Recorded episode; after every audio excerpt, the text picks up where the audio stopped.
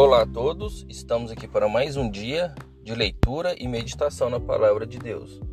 Abra sua Bíblia em Apocalipse, capítulo 15, versículo 3, que diz assim: E cantavam o cântico de Moisés, servo de Deus, e o cântico do Cordeiro, dizendo: Grandes e maravilhas são as tuas obras, Senhor Deus Todo-Poderoso.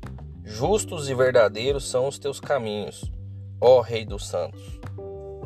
Então aqui a palavra nos diz que Deus, quando a gente estiver na glória dele, a gente vai cantar essa mensagem, a gente vai ecoar esse cântico, dizer que Deus é misericordioso, que o caminho de Deus é verdade e que nós vamos compreender naquele dia, naquele momento, qual é a verdadeira intenção de Deus nós vamos conhecer muito mais do que a gente conhece hoje.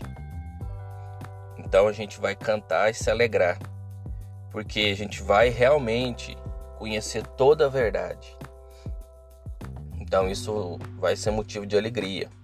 E que a gente anseie por isso, que a gente espere por esse momento.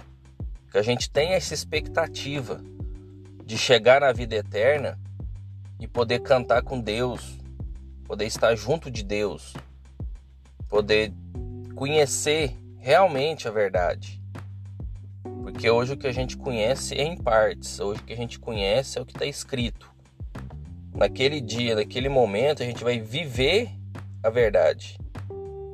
Então, que isso seja um motivo para que a gente enfrente qualquer tipo de desafio. Seja um desafio de saúde, um desafio financeiro, um desafio qualquer na nossa vida, seja esse desafio pequeno, médio ou grande. Que a gente enfrente ele sabendo que é passageiro.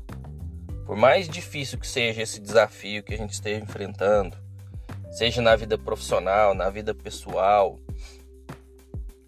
esse desafio não existirá mais nessa época porque nós estaremos conhecendo a verdade. Então, que a gente ande no caminho da verdade, esperando, tendo essa, esse anseio para quando chegar a vida eterna, que a gente vai morar com Deus, a gente vai estar próximo de Deus. E aí sim a gente vai conhecer toda a obra, toda o coração de Deus, a intenção de Deus